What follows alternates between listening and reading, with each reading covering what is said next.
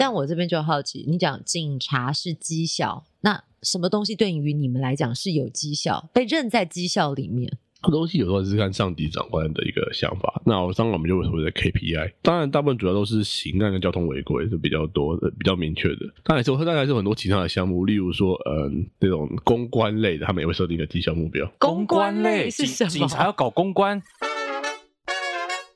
我们聊什么？好像不一定，今天聊什么？也要看心情啦。那我来干嘛？那就反正纯聊天。我好像有去过两次派出所，一次是陪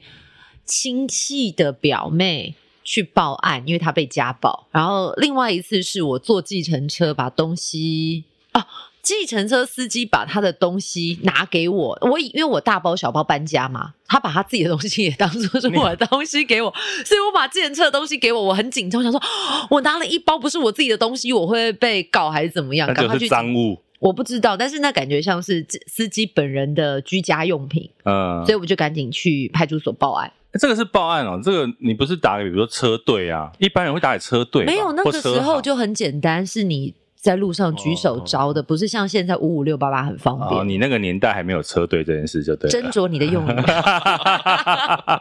为什么今天一开始闲林聊进派出所的事情？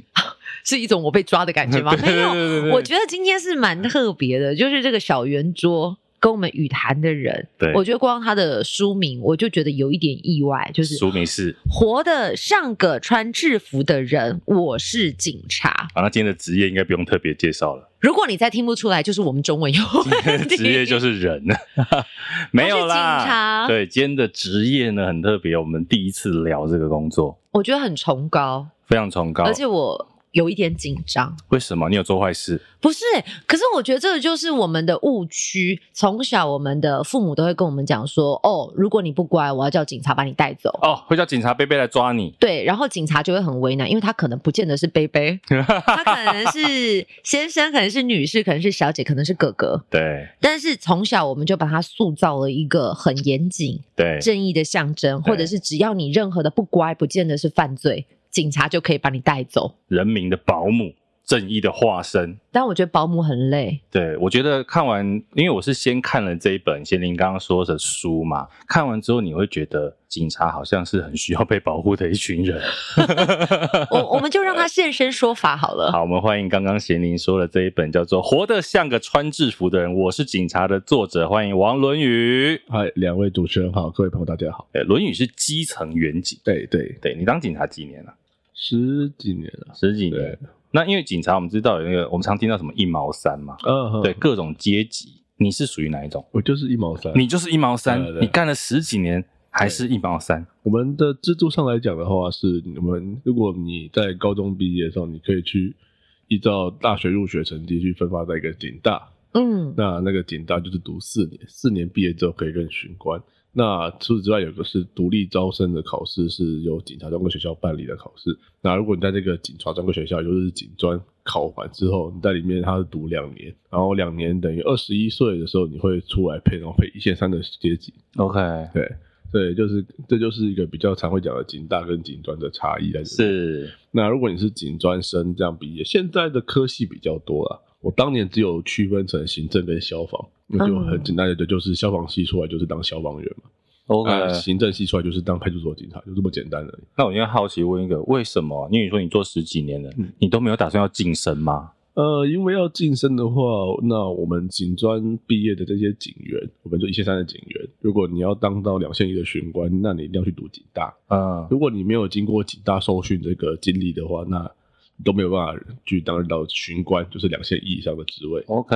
对，嗯像我虽然自己去读了正大，但是因为他因为他因为他不是警大，所以我一样不能去当警官。哇哦，，哎、那那这样子，基层远景他的晋升唯一之路就只有警大。对，那或者是说第二个就是说，你一看到有些一线司，那是叫巡佐一线司星，那个是你担任基层警员，你经历过资积分，它有个累积的年资积分，它会依照你平时的一些考核啊，不管你的考绩加一等，或者说你的嘉奖，它会累积一个资积分。那到一定的资积分之后，它你就可以升迁升升迁为一线司星的巡佐。但是不管怎样，如果你要当到巡官以上、两线一星的话，那你都必须要去读警大。哇，不过刚刚戴尔大叔问了一题，就是十几年都是基层人的远景。对，当然，我觉得十几年过后，现在你我们可能在网络上看到你写一些跟警察权益相关的文章，然后其实我觉得它有一种提醒的作用。嗯，可是当年的你也是怀抱着一个什么心情，想要成为警察？嗯，其实这个倒很单纯，就只是因为家庭经济因素啊，啊，因为警察的薪水应该比一般上班族的薪水好，对不对至少相对稳定一点吧。 ？OK，，对，公务人员的下下学校好像比较贴像铁饭碗这样。是是，但我呢，我会好奇的，因为我知道如果要念公费的话，也很多人会选择去当军校生。为什么你不是选择当军校，而是当警察？因为两岸会开打，这种话题哈，我就不摄入了啦。哦不，会啦，到对到时候开打警察也是被编入第二路是不是哦， 对 了对了，山玫瑰对对对对对， 这个部分我未免特别多想吧。当年就只是觉得说，嗯，去警校可能是一个相对比较没那么压抑的环境吧。我觉得刚刚《论语》讲了，他除了是基层警察，他进来的时候他讲另外一个身份叫做社会科学研究者，对不啊，对？你研究到了什么？嗯对，因为为什么今天请他来，就是我们刚刚讲他写的这本书嘛。那其实《论语》之前也花很多的时间在网络上或者是各种社论上写了很多关于基层警察遇到的问题。嗯那那我们今天找他来，就是来聊聊看，一开始你怎么会开始在网络上写这些东西？因为我们应该这样讲，警察相对起来，它还是一个威权体制，嗯非对常强，非常强的。嗯，或阶级制度。对你可能写了这一篇文章之后，明天长官就会来关心你了。你怎么会开始敢写这些东西？这倒而嗯是且现在他又来接受访问啊，，对对对对对，我们会不会被关心？而且你看他用真名哦，他也没有说我要化名叫做什么奇怪的名字都没有哦 你。在暗示之前从上海回来的朋友，哎对，为什么？你怎么会敢开始写真的这些事？呃当然，像你们刚刚讲的嘛，就是警察确实对这种言论控制是非常严严谨的嘛。之前有人光是抱怨说，因为总统来勤务怎么样就被记过了嘛。啊对对对，那我的话，我其实当然也会想说，要怎么样去可以达到我的理想。那为什么会开始做这件事情？主要也是因为我觉得我看到了很多没有被一个公正对待的现象。那不管是对于人民或对于警察自身，都会是一个问题。 嗯，嗯，那我觉得来说，如果我们要去把它当做不存在，那当然可以过得很开心嘛。但是这样真的对我们整体有比较好嘛？所以这种事情，像我在书里面有提过，我一开始会喜欢它，就是因为有远景事故发生嘛。所以开始都是一些这样的一些事件，开始去触发我一些想要去做这样的事情的想法。像我书里面有提到一件事情，是我当年关于请休假的这件事情，在我开始毕业在的单位那边请休假是要受到很多限制的，可能你没有绩效的话就不能请假。为了你要请休假，这个政府说你应该要有的休假，这个特休假，你要不断的去表现自我，然后甚至是去卖命的去抓绩效。照理讲，休假这件事应该是你的权利，变成说我要先有绩效，长我觉得官这才会准。个是不是之前有讨论过？到底像公务人员他们是属于劳工吗？嗯他的劳权？对那对于嗯警察的身份来讲，他的休假如果不像一般的民众朋友说，我上班上了几天工时，我就要有固定的休假，那是我们的权益。但对对于警察来讲，那就是等于是，其实法律上是有这样的规定，说嗯你一年应休要几天，可能十四天、十天，这是有被法定应休假期。但呃到我们这个系统，它就变成说，你只要请假，那主管就有一个准驳的权利在那边。懂？进到人质的地对方，嘛啊就变得非常人质。那你你要去申诉嘛？你不像管道，我们没有所谓什么劳工委员会什么这样一个存在，它也不会有什么劳动检查这种东西啊。嗯，那所以，我那时候也是就是很习以为常的习，就是哦，对我就是要绩效的请假。直到我后来调单位之后，才发现，诶原来请假是不需要绩效的。在一个新单位那边，他们是没有这样管理，他们觉得就是非常制度化，说哦，这是你的权利啊，你就请假就好了啊。啊，主管要驳你的假，他有理由啊，他没有理由会驳你的假。啊，但是在我旧单位，我们主管不会也不会驳回你的假，他就是直接不签啊口头上要你自己把把它把它撕掉这样。 OK，哇！所以还是看长官，对啊。看你的主管，所以你要说后来我到这个新单位之后，我确实诶、可以休到假，我觉得我应该会开心吗？可是、嗯还是有很多人无法如你对，一当般。我在休假的时候就，回我就想到说，那我过去那样子那么的战战兢兢，那么的提心吊胆，是为了什么事情？嗯我觉得我我相信那么长官会照顾我们这句话，那结果好像我们没有得到应有的东西。可是你们那休假是真的就有休假吗？完全的休假。还是要时刻待命那。对真的就是要看地方啦。啊如果人多的地方，可能你可以比较好的休假，可以正常的；但是比较人少的地方，那加上还有可能你自己办理什么业务的话，那就很难有真的有这种情况。你的书里面有讲到，但为什么这样问？就是说书里面有讲到那个轮班轮值的问题。对，你有可能，比如说你今天轮十二个小时，明明你应该在十二个小时是要回家睡觉的时间，你可能在这个十二小时后面这个休息的十二小时要被叫去参加什么讲座啦、嗯训练啦，嗯各种其实跟你勤务无关的事，但是那个其实是你的休息时间。应该说很多这样的一个飞鼠，我们有需要的公务的话，它就一样会把你排在班上面啊，只是说它就不会是管你休息时间多少了。嗯你像我去年就诶去年前年都还有那种上班上完十二小时之后休息五个小时，然后然后起来去，因为我排班上面就是要我去训练，那我就只能去训练这样。嗯，那个你要说是一个，对，他就他确实违法，但是你也没有办法去控制他。嗯我们不像劳基法，劳基法当然大家都会笑说什么重罚三万， 雇主违法我重们罚连三万。万都没有在罚。对，嗯我们都是连法则都没有存在，我们没有一个 OK 对长官有约束的东西啊。嗯嗯，你顶多高层警察局、警政署督导的时候，可以对你的情报有问题，那就检讨改进，就是这样。检讨改进这几个 字真的是就不是痛，虚名啦。对啊，不痛不痒啊。嗯，对我我会检讨改进， OK，这跟政治人物讲的话 很像。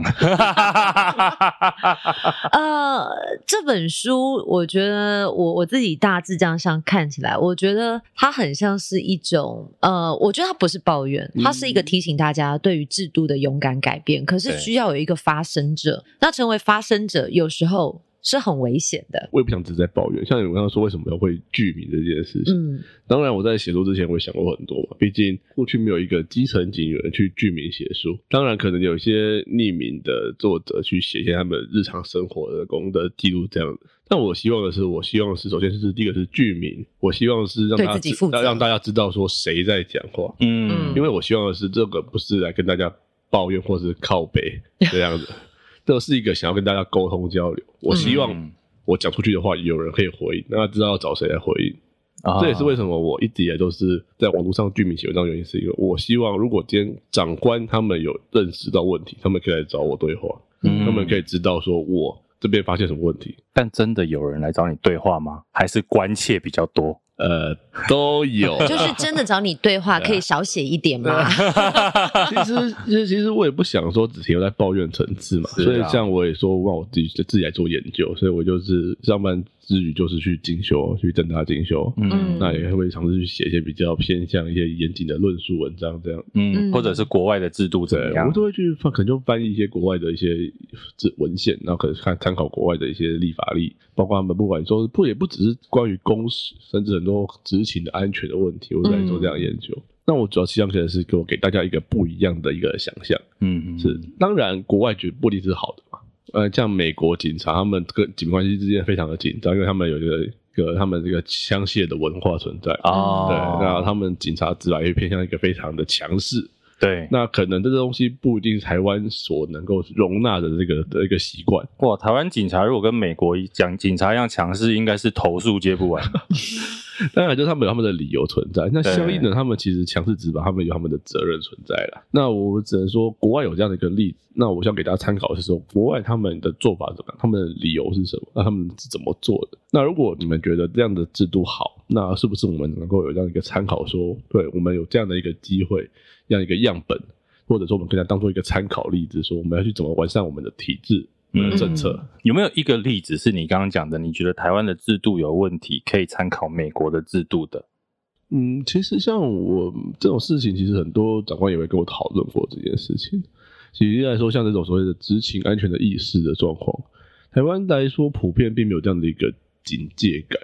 所以变成说很容易远警殉职，就是在一个这种先天上的防卫意识不足。但这种防卫意识，其实它其实需要需要的一种是一种训练的改革。嗯包括是你的课程方法，还有包括你的什么设备之类的。举例来说，像可能这几年都有在做一个情境模拟靶场的一个建设，但是我们使用频率非常的低，远景嗯可能一年都只会使用到一次，这样情子境模拟靶场那就是类似一个会给你一个剧本，啊，然就后是像我们看一个小屋子里面，然后很像要动态对对对对，对让你去有点彩排的概念啊的。对，然后你就可以看着荧幕上的一些情境， 然后去选择嗯你要使用怎样的武力，可能你是要拔枪，还是 OK 你要使用辣椒喷雾，你要使用警棍这样的一个情境模拟，嗯然啊后就有这样教学。当然，在国内这样算是非常先进，但在国外现在已经有一个完全 VR 的一个系统存在。嗯 OK，嗯，但在国内这边就还是少数了，因为国内目前还是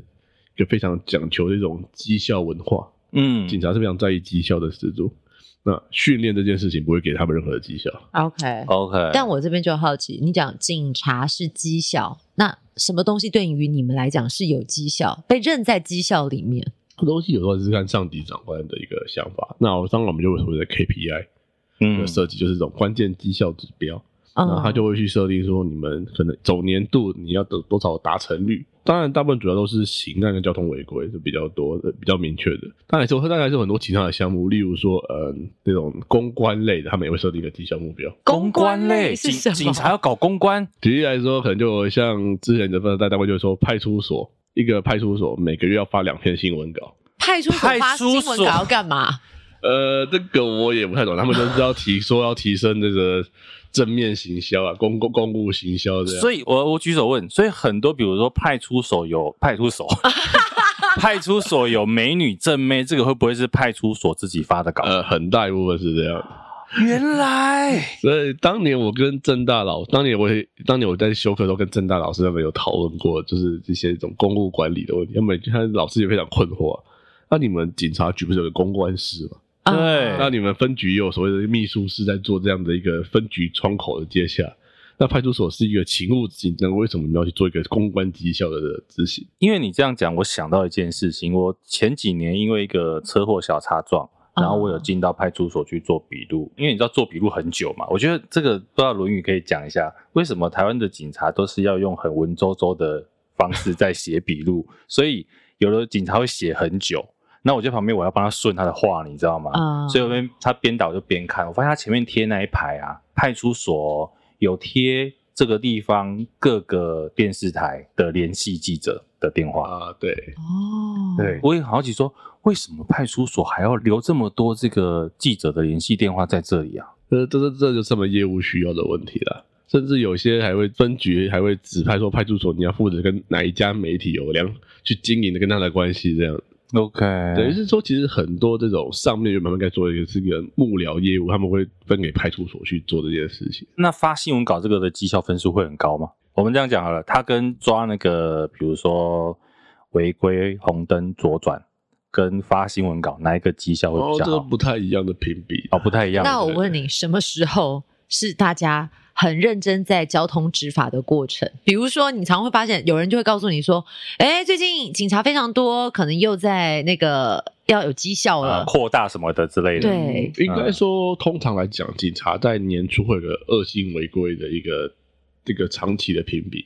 那、可是总年度的你的违规绩效，只要说可能说是例如闯红灯几件，嗯那可能说是像那个呃要有多少的行人违规、不礼让行人这样的一个整年度的评比。嗯但是他们每一季会有个会有个个别的专案，例如酒驾这个绩效，它是每季会会做检讨的，”嗯。一季可能要有一个实践这样的这个绩效规划这样的。但我好奇，如果宣导已经达到一定，所有的呃公民朋友他们水准都很高，我们不违规，是不是等于你们会没绩效？是啊，没绩效，然后要被骂。对因为因为这刚刚卢云讲我那好个，奇包括这个贤玲长也循环就是说，比如说酒驾好了，嗯，现在酒驾，哎，大家真的酒驾变少了，照理讲，对于我们整个国家社会是好的安。全嗯，可是，哎，长官会来骂基层民警说，为什么酒驾案件变少，抓的变少？所以这也是一个非常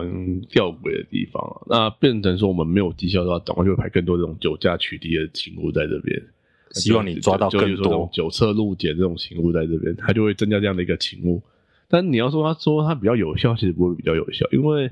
根据我的经验，这种酒测勤务再抓到酒驾的几率其实不高，嗯，啊一般都是这种巡逻路路上去随机拦对查，嗯那就是可能在比较比较热点的地方去做这件事情，比你定点的摆一个阵势出来，然后大家这边罚站站，然后拦人的几率高多了。嗯对，因为有时候我，比如说我跟我先生，我们开车可能行经所谓的那个九侧路检，其实有时候你会觉得很危险。你所谓危险是这么多远景站在那里，那防护到底够不够？对，那你真的遇到奇奇怪怪的人，等于是近身肉搏的概念哎呢、对，这些其实这些这书里面有也有列过某年统计记录，就是那一年大概有五十个警察被在这样酒驾期间被被冲撞的记录。嗯，哦但是其实这种行为真的，长官他们只是觉得说，我就是要做点事情，就是要民众看得到有表示，这说跟我这有跟在做扩大事零检是一样的。类似这样的概念，对就对是出了事情就是扩大理解。 嗯，那绩效不够就是酒驾误解，它就是这样的一个逻对辑啊，在做就这是个事什情。么分局长、大队长要去酒店走 一走，嗯给记 者拍。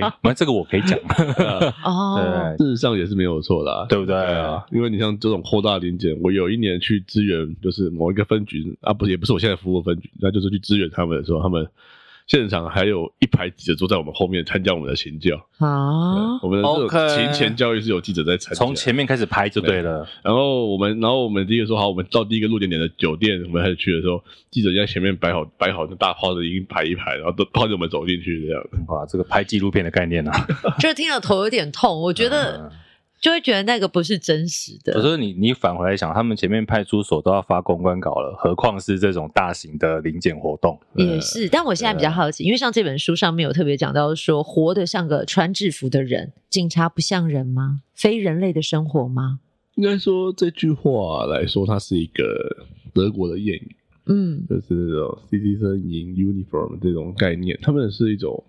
反思，他们在当初为什么德国这样有效去他们，让他们当年的军警是一个国家系统。所谓的这种纳粹党卫军，或者说是这种国家警察 Gestapo 这样的东西，然后他们在反思说，他们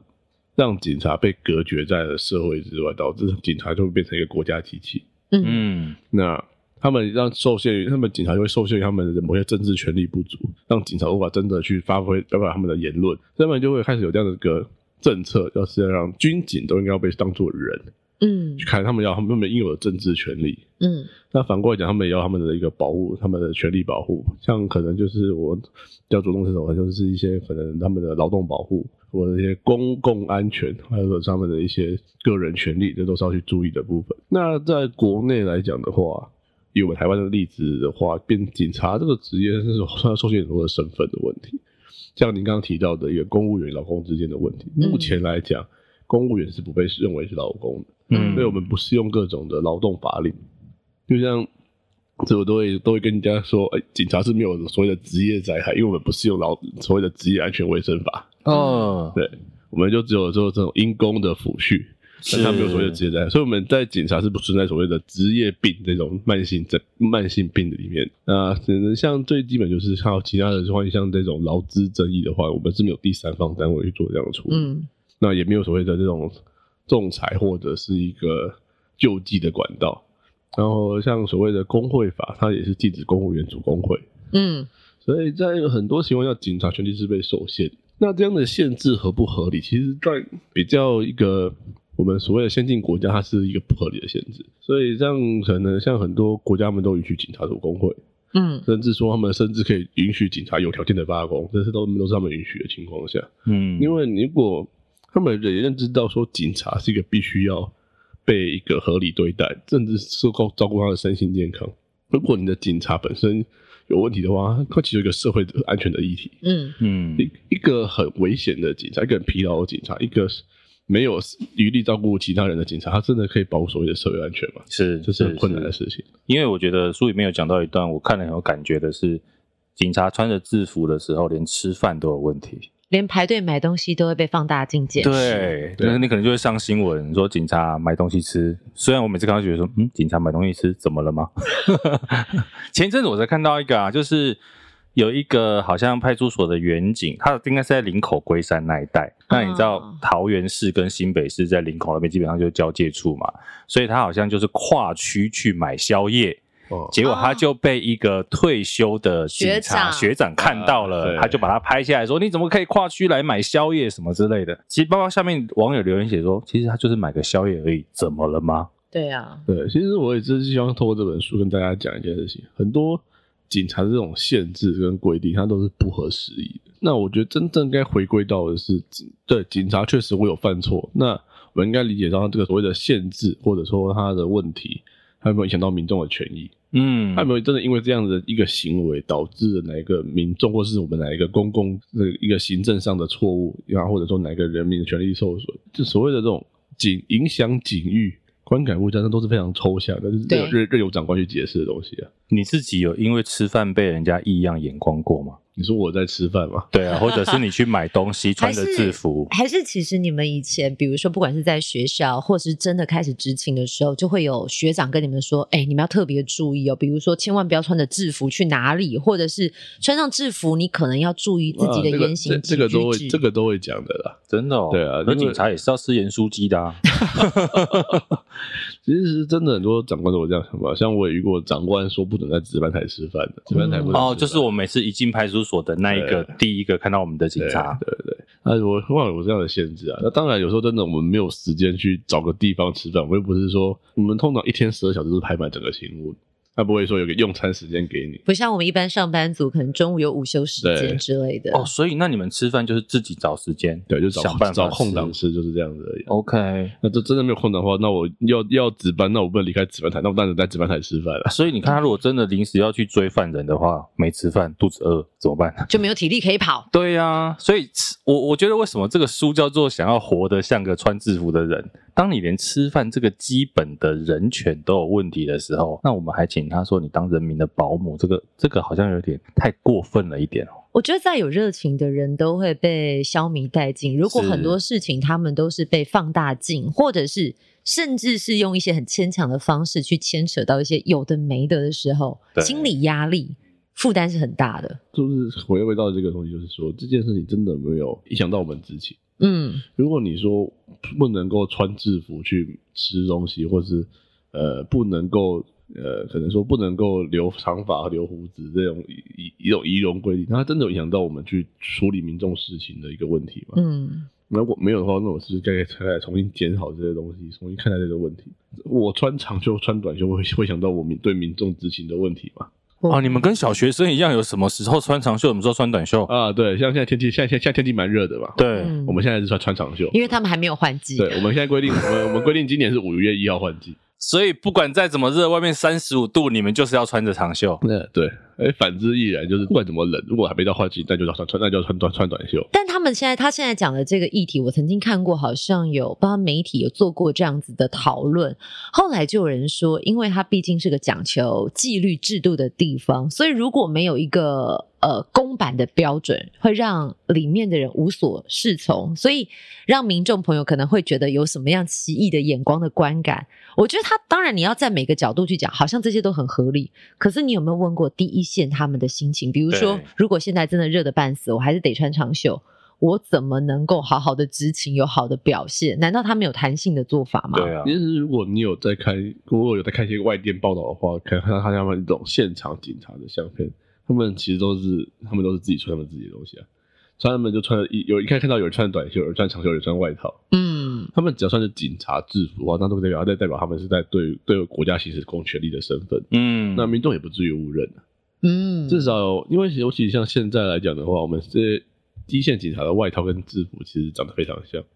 所以有有我有一年就做实验了，我当那一整年都不穿所谓的外套啊，嗯，因为我们规定所谓所谓穿外套的季节，就差不多十二月会穿外套，人冷了不就会穿外 套吗？这很正常啊。对啊，那我那就是做实验了，我我我穿外套就过那个月，这谁都没有发现我没穿外套啊。 你里面穿很多发热衣，对不对？这么冷不穿外套怎么那活？当然啦，大家至少只是要做实验看看嘛，到底所谓穿不穿外套这件事情会会影响到民众的观感嘛？哎，行为科学实践者不是，我觉得一般实验家民众根本不知道他们规定长袖、短袖、穿外套有限制。他现在没讲，其实我也会知道。对啊所以所以那这样限制有意义吗？就像你刚刚讲的胡子、长发，现在连学生都没有发禁了，结果警察还有蓄胡跟蓄发的禁令。呃，对，这种续法性猎手，当年就有一位警察就是因为续长法然后被免职这样的事情。这么严重？对，那最后他有上诉吗？啊，对，他后来有复职，但是也算算是也后打打打了很久。因为我记得这个，嗯个我有看过新闻，他好像违宪吧？嗯，对他就是一个，他就是一个男警留长发，嗯那他后来因为这样就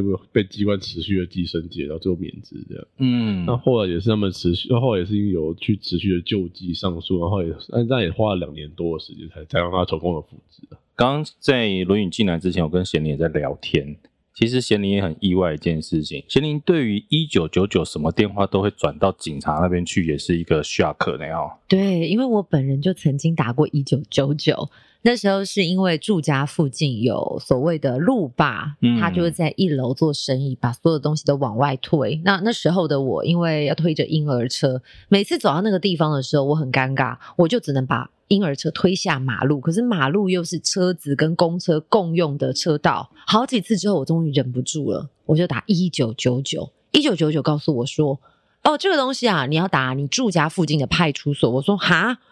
警察也要处理这件事。嗯，真的，这个路霸就要看性质了。当然，很多的话，在如果它是一个比较偏向那种交通锥啊，或者是椅子这样的一种，平常大家放来变占空间的那种，会会是警察去处理的范围。嗯那只是说，当然清除啊，到最后还是要由清洁队来做清除。嗯，那、如果是固定大型机、大型物体的话，那个就是公务局的范围，甚至可能它牵涉到违建的部分，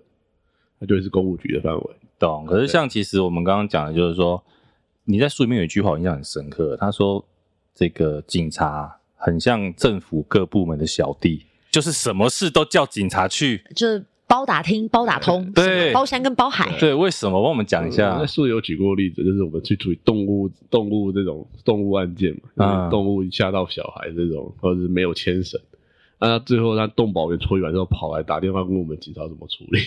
啊， 我也觉得非常的纳闷，说，哎、那你不是你们不是主管机关吗？为什么你们来问我要怎么处理这件事情？嗯那你们现场都不派人来调查情况，那导致你们现在搞不清楚事情的经过，那这个部分是我该负责的嘛？ OK，对，因为像有些我知道，呃，以前可能在家里什么遇到蜂窝啊，嗯然后捕蛇啊，可能会打的两个单位，一个就警察局，一个就消消防队。队但其实这个要回归 到只能说农业对局对对只能农业说局农业单位去做事，只能说就是这两个单位太方便，就是警察 电话比较好打啊，啊，然后可能大家又不太会打消防局的电话，啊就是毕竟消防局大家可能就是比较严肃一点的事情，才才找消防局。那啊，变成说我有什么事情想要找一个政府机关出面的时候，那就是找警察。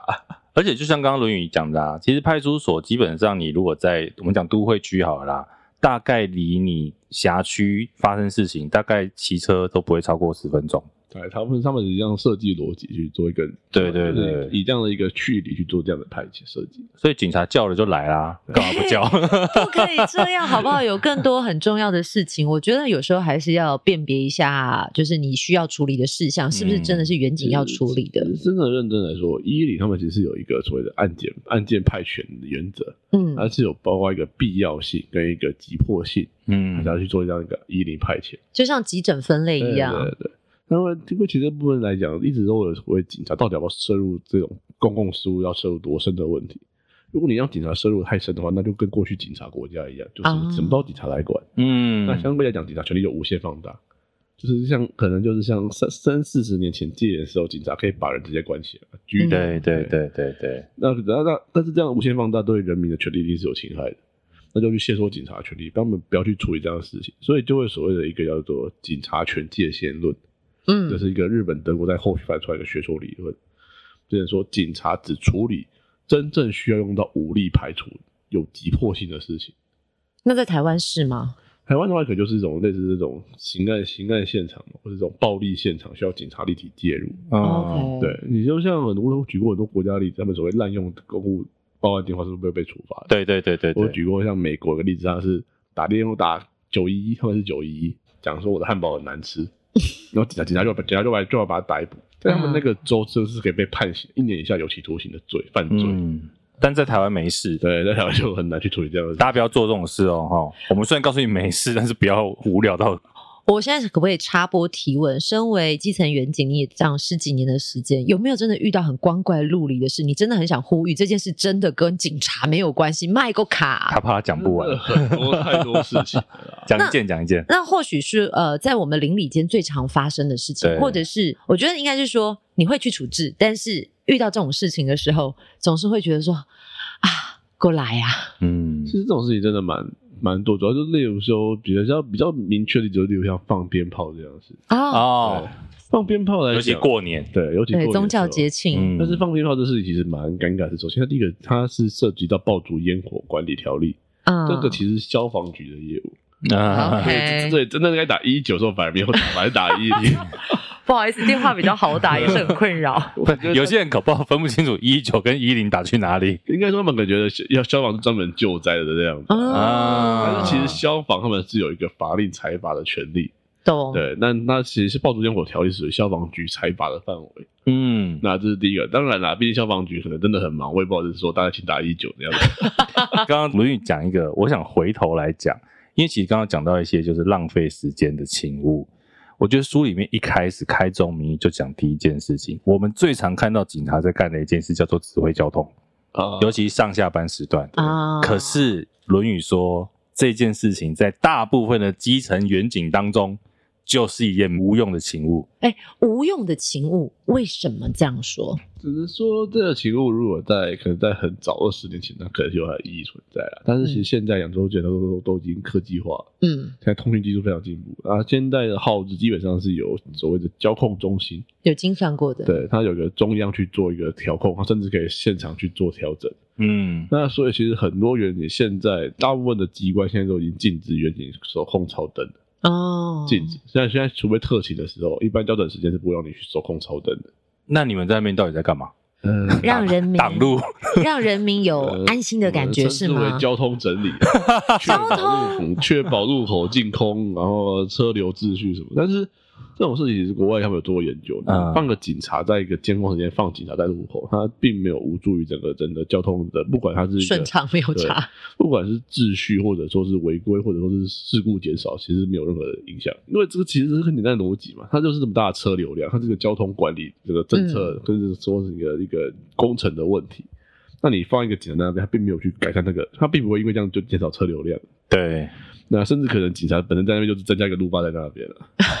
那有还有什么像这种，就是你觉得是无用请勿的吗？应该说无用，或者说它是不是一个必要性的问题，它的一个效益的问题。嗯举例来说，像现在扩大理解，像刚刚主持人您说的，它就是变成一个是一个作秀啊作秀用嘛，就是哎哎，最近被开了几枪，我们就来办个扩大零检这样。对，但是其实我觉得，如果真的你是要追这种组织犯罪的问题，那你要提高是侦查量的，你要去嗯强强化强化侦查队的一个现现在的一个警力，而不是把警力浪费在去说我要去做这样的排场，这怎么增加见警率之类的。 OK，嗯那我另外好奇，像我知道有一呃，我们常常在呃街头啊，可能会看到一些巡逻箱，这些巡逻箱的设置到底是为了什么？那为什么远景会固定到那个巡逻箱去签那个单子？打卡用的。我只能说这个东西真的蛮诡异的啦。因为我的确很好奇，就是呃，我就我的住家附近可能这样一排，我就发现诶，有些有些地方有新增设，嗯那为什么？么会增设？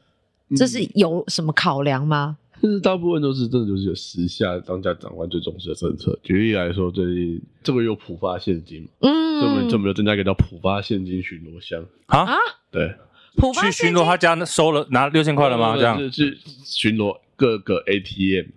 因哦为 ATM 可以领取，怕有人领钱之后然后被抢这样。呃，所以在便。利商店可能会有驻点对或者是大的交通运输站点。简单来说，现在我们就是要，我们现在规划就是规划说，呃，我们当地的金融机构要要派警力站守守望，可能一个小时、两个小时，嗯，然后巡逻人员要去签辖区内所有的 ATM 这样。哦，就有这样的一个设计。然后像之前那个时候一直在炒所谓的基础设施，呃，基础设施指的是怎么样？对什么基础设就施？是之前不是一直在炒作什么那个战争时候的那个关键基础设施，什么发电啊厂、哦电信、电信塔。啊所以我们这今年多一个叫做基础设施巡签， OK，就是开始要去哎反正哦全辖区内的什么电台啊，或者是什么发电站啊，什么什么变电变电所之类的，就要去签这个地方。但是签了 OK 真的有用吗？因为其实我我其实我我我 他自的己嘴巴嘟了一下。 OK，因为我自己就是，比如说我看到那个蓝色的小盒子，然后我就想说，我就是来这边签一下，然后呢，我我觉得其实这对于警察同仁应该是一个辛苦花时间的事情。他，但是他是不是变换言之，就是让民众朋友看到呃人民保姆在固定时间就会出现在哪个路段，因为它好像是定点定时对的。那这种东西其实有点相应的危险。啊早年有一件戏子杀警案，就是因为有歹徒固定去埋伏警察巡逻路线，然后啊，然后等到警察去切表之后，就从后面把他脖子割了这样。嗯但是民国九十四年还是九十年左右的事情。 ，OK，哇塞，但是只能说这样的巡逻就是配合我们说台湾社会的需要啦。台湾社会就是想要警察，像很多国家没有这样的巡逻巡逻箱设计。因为像现在不是有所谓的像那个天眼监视器，嗯其实它在每个路段都有很清对其楚。实不管你今天是要求警察要遍布巡，或者说你单纯是为了管理需要，我避免警察然后去摸鱼什么之类的。其实现在都有很多的科技手段去做到这样的事情，嗯因为我没有说要巡逻箱做到这样的事情，所以基本上国外也不会有这样的巡逻箱，至少我很多研究做过是没有的。对嗯我想到一件事，因为我们录音的前几天刚好那个土城当铺枪击案嘛，嗯我很好奇的，因为像那个应该是刑警会介入，可是派出所这边跟比如说什么侦查队啦、市刑大那边会有怎么样的合作，或者是派出所会负责哪些事情嘛？应该说，如果是一般刑案的话，就是真正就派出所来做侦办的工作，嗯就会可能就是要去做这样的侦查追踪。那像那种比较新闻媒体瞩目的这种大型案件的话，它的成绩就变成可能是分局侦查队去做这样的，可能就是有侦查分队去做一个组指挥。嗯那派出所他们可能就要要要求是要去做这监视器的调阅，哦，对那跟可能可能后续那跟我之后锁定犯嫌的话，后续要去支援逮捕的工作，可能还是由派出派出所来做做这样的事情。那我曾经有一次去吃热炒，吃一吃，所谓的快打部队出现了。快打部队是怎么找来的？快不然为什么吃热炒会吃到有快打部队我来？跟你说，我人生第一次有觉得，就是很像是尬讨的画面出现在我的眼前。就是我跟我大学同学去吃热炒，吃一吃，突然之间呢，发现很多咻咻咻咻咻，然后就看到很多的那个穿警察制服、很特别的衣服，我我不知道那是什么单位，霹雳小组，后来就听到有人说，哦，快打部队出现了，因为好像是隔两个店面的商家，他们可能有人在要准备要，你知道， 要叫嚣要械斗了。哦嗯，应该说，通常口味快打部队的启动，它是可能辖区派出所发生某个案件的时候，然后然后由辖区派出所的员警先到现场去确认情况。那如果他需要支援的时候，他就会跟分局通报要启动快打，他就会把他们一整个分局线上警力全部调过去。哦所以他也不是说有有有什么特别装备或特别训练，他就只是把当下分局能够叫的人去叫的人全部叫去现场这样子。所以我跟你快讲打各部队各式各样的车辆就来，然后你就发现大家都很紧张，对啊因为你知道吃热炒不是都会有 每每一桌都有汤 啊，你那时候想说，God，他们那是不是要发生什么意外，要要有什么你知道嗯打斗的画面？嗯嗯你知道是每个人就是拿着自己的包包，然后开始往后因为退哦最。近泼汤又比比较那个，啊对不对？大概就像是那种感觉，哎你的恐慌感。是是是是是是很可怕、啊不过你刚刚讲到你这个进派出所，我也想到我很多大概十几年前，我也是进派出所，我觉得那个那一个所啊，好像出来的是副所长，嗯他有想要给我吃案的感觉。我那一次是因为我很久以前家里有一台大概已经将近二十年的老车。然后我那时候住在那个内湖新民路那一带，哎，我这样把派出所快讲出来了， 剪掉 对，反正我住在那个河堤边就对了，所以我的车都停在河堤边。然后有一次，因为我没有很常开，有一次我去开的时候，发现我的车不见了，嗯啊，哦，对，就整台车不见了。那我当然就去派出所报案嘛。后来呢，这个接待我的刚刚说的这个警察，就让我坐在，因为警察不是都有一个喝茶的地方嘛嗯，他们副所长就出来，开始跟我聊天，聊很久，聊很久都不让我做笔录哦。我后来发现他在洗什么呢？他不要我报车辆遗失，他要我报车牌遗失。差在哪里啊？这个《论语》可以讲吗？嗯对，差在哪？没里？关系呃应该说，首先是看案类，一个是说你是他这边你现在是报什么案类，你可能他是你是要报报备，或者你是要报遗失或者报窃盗，这其实是不案类的差别。那再来是车辆这东西的话，它本身来说，车辆车牌遗失，它就可能就是可能就是它关关键是车牌被偷，可能就是一般的刑事案件。嗯但是我车辆被偷的话，它是属于重大刑案。对， ，OK，层次就不一样。按它会有个对，它有个按键属性的差异。对，啊嗯，因为我记得我后来查，就是如果我报的是车辆遗失，他们就一定要找到那台车。可是如果我报的是车牌遗失，他好像可以不一定要找到。应该说也不是说一定要找到，只是说会有会有相应的压力。对，因为有我一个破案压力啊因。为我是重大刑案的话，它就变成是一个警察局要列管的一个，它就要定期跟警察局回报它的案件进度。嗯，。那通常来讲，像这样所谓车辆遗失案件，大概分局每天开会都叫你去就去分局分局长室报告这样子 懂，难怪副所长要来跟我喝茶对然后，然后，然后可能在你破案之前，你都你都不能休假这样子。 哦，难怪我后来那台车在北投找到，厉害了 吧？哇塞，对， 就是有一天突然接到电话，北投那边打电话说你的车找到了，那零件还在吗它？就是整个方向盘很多重要零件被拆走，啊，对，当然早对年比较有这样的案件，对对对当然对对近几年比较不会有，而且近几年要真的要吃掉这种汽车隧道比较难。为什么？为什么？应该说，大概汽车窃盗这种东西，一般人都很觉得被他可能涉及到其他的刑事犯罪，嗯哦偷车之后去做别的事情。是是是，那可能现啊，基本上如果你真的要吃这种案件的话，长官的压力会非常大。嗯，那很多长官如果真的真的后说他真的是买被被拿去作案的车辆的话，嗯对于长官反而会有更大的危险。嗯，所以很多时候，现在长官大概也不会要你去吃到窃汽车窃盗案件啊了。懂不过现在应该没有所谓的，呃，应该几率比较不会那么高吧，特别是在都会嗯你区，说就是民众朋友的公民意识抬头之后，对于自身的权益，如果说呃，可能想要用一些你知道台面下的手法，是不是没有那么啊容易这了？种事情，你说你说像吃案这件事，对这种事情只能说有绩效评比就会有这样的一个隐忧存在。嗯所以它啊还是一个啊我不能够，我我必须要说，确实现在来讲，比较我们第一线员警比较不会有受理的压力，比现在很少有长官直接把你叫进叫进办公室跟你说这个案件你不能开这样子。嗯，但是有没有可能还有这样的现象存在，我也不能够否认，因为我们警察就就是会有这样的一个评比，说一个全班刑案发生率，嗯，他就知道去统计你辖区发生破多少个案件。那只要有这样一个数据统计，存在一个所谓的绩效管理，那在我们公共行政领域，就是说这个绩效存在，它就一定会它就一定会被人为控制。 OK，但因你为们是一定人就会有一些想法。还是会遇到那个啊，开违停九百块说要回去讲的那一种啊。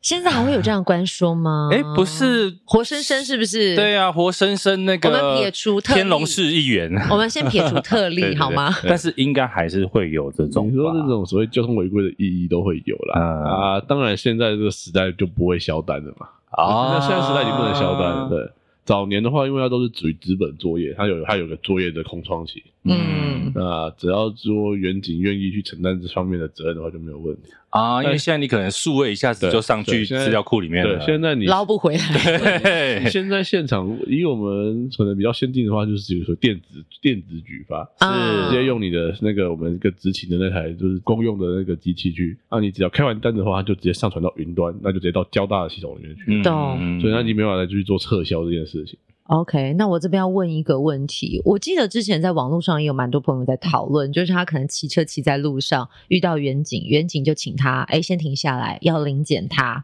然后呢，这个网友可能就是没有带身份证，或者是他根本不想拿出来，我不知道。但是以一般远景遇到像这样的事件的时候，对于民众朋友的角色跟你远景希望的角色是，它是一个对立面吗？让为什么我们比如说你在路上遇到可疑人物，你想要盘查的时候，嗯，拿身份证又代表什么意思？嗯，一定要出示身份证吗？盘查这件事情，其实这两年争议蛮多的嘛，嗯尤其是桃园中立那个事情之后，大家来关注的意思。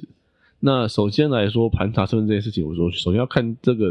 警察是依据什么事由要要求你出示证件。那比较常有的例子就是这种警察职权行使法这种，要因为合理怀疑你有犯罪之余的嗯一个出示。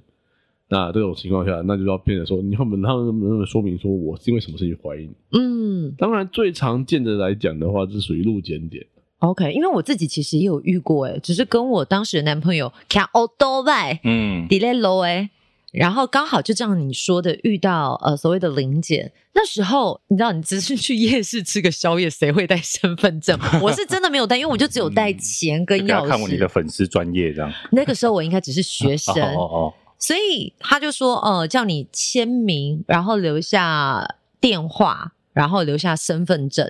哦，这个早年会有这样的一个要求，对，但是我其实不太理解，说随机叫人留姓名、不电过话、就身像份证卢要云讲干的啦，嘛？可以那个真的是比较久以前，应该 说，应该不，说你还是学生的时候嘛，对对应啊该，说，在我刚当警察那头几年，那时候还没有这样一个完整的电子化系统的时候，嗯那时候会那时候会要求所谓的盘查。嗯，原来因为在长官逻辑，他就要求警察要去积极的盘查人民，嗯，就是不管你有没有问题，就是看到人盘查就是啊了对嘛对，。就是这样的。好像哦因为其实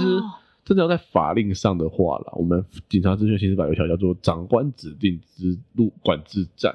嗯它就可以做无限制的拦查。嗯，所以像我们这种扩警，它就是利用这样的概念去做这件事，所以它可以无限制的拦查，它不需要你有很怀疑你有犯罪之余，你就可以你就只要经经过这边就可以拦查。对，因为那时候我就是超问号，因为我只是经过通化街，想要买一个咸酥鸡啊吃，就吃太多，所以被警察盘我还查没。有吃到，好不好？ 嗯它只是说，在我们现在我们的长官他把这个这个意识扩大到他在一般巡逻可以规划这样的路检点，嗯，所以我们现在一般巡逻会有一半时间在做路检，就在一个定点去做拦查。那嗯呃啊他这个拦查一样也不需要我会有怀疑你，我只要你经过我路面前，我就我就可以拦你。但是长官会觉得说，你就要多拦查才会有所谓的绩效嘛。对，啊那民众朋友可以拒绝吗？说实在的，没有办法，因为它就是依照《警职法》第六条第六款这样规定说，你经过我的这个路段，你就有就有要配合我检查，那我真的是需要出示我所有的证件让你看吗？是不需要，你只要有办法让警察查证身份就可以，只要能够。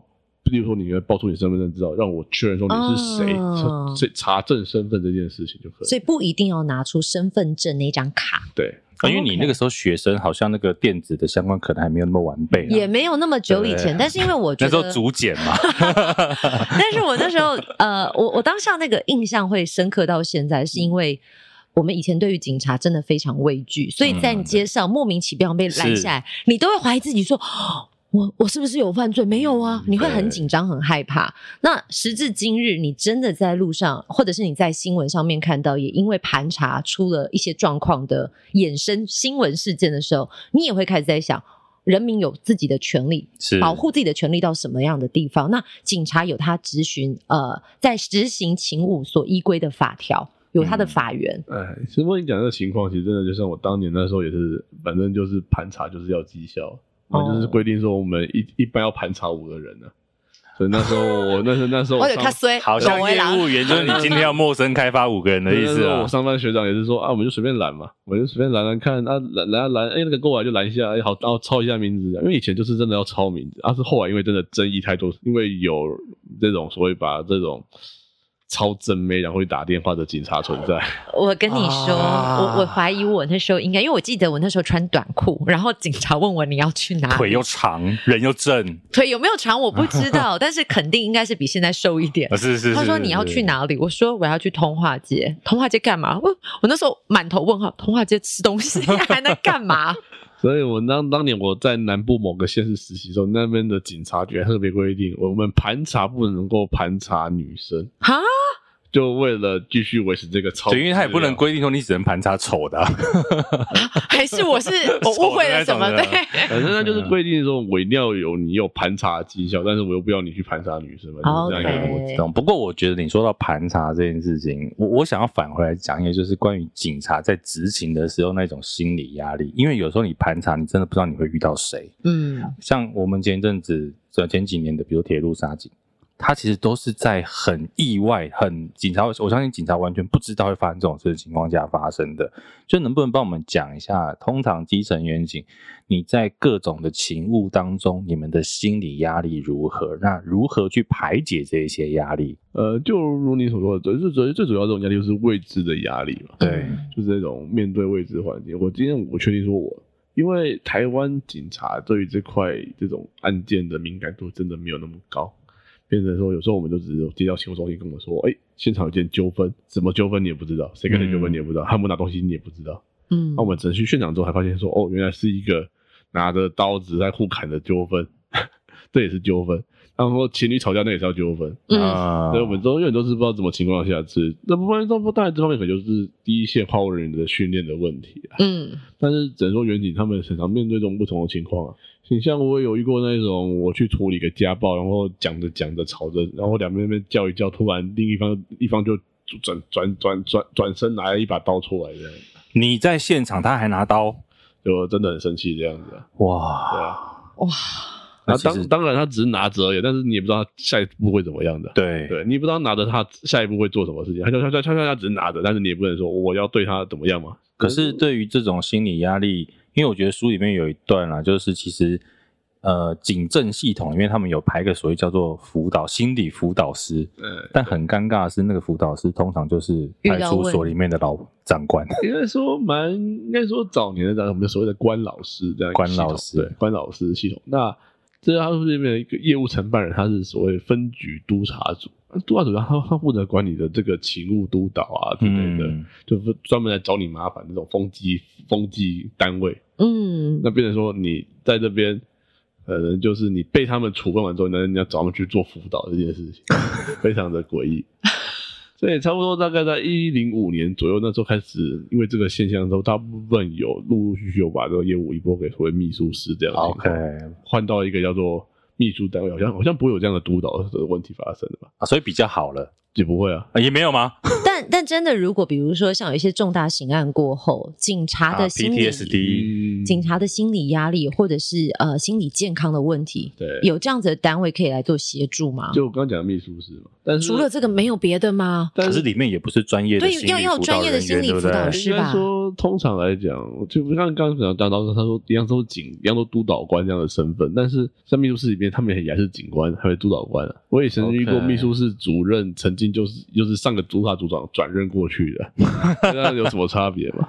那变成说，对他们，那他们就会说，哦，我们只是一个转介窗口而已。是你跟我们讲问题，我们可以转介你其他心腹资源。但是如果今天是这样的一个人，你根本不会敢跟他讲问题。对，你就会就会很怕说，我让长官知道，那就会变成分全分分你就会知道我有问题，对这个被标签化的现象发生。 OK，我我我这样讲哈，就是说前面我们讲那个你在交通尖峰时段，一个交通警察在那边做所谓交通整理，其实没有任何的用。但我想要用这个来反比，就是说一样，在警察这么多制度有问题的情况下，你一个基层警察小虾米，到底这些事推得动吗？改得动吗？你会不会就像那个十字路口的那个警察一样，我真的也很无助，不知道要怎么办？应该说这种事情，我觉得很多时候是大家意识到的一个问题存在，但是不知道该怎么去做。呃像刚刚提到这种心理辅导嗯师这样的一个存在，那其实它是可以做改革的。你像可能像洛杉矶警察局，他们整个心理辅导部门全部都没有警察，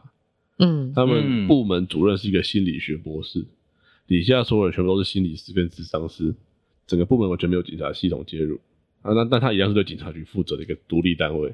那这样就那这样就就可以做到让警察局信任他的程度。嗯所以我像我在做，就是说我尽可能去告诉大家。这件事情其实它不是只有现在我们这样子做的方法，它还嗯还有很多的可能性可以去做。那如果一个两个听到我的说法，那么可能就开始去思考这个问题。嗯我觉得第一步是要先对现有的状况有一个不一样的思考，我们可以说是批判性思考，那也可以说是多元化思考，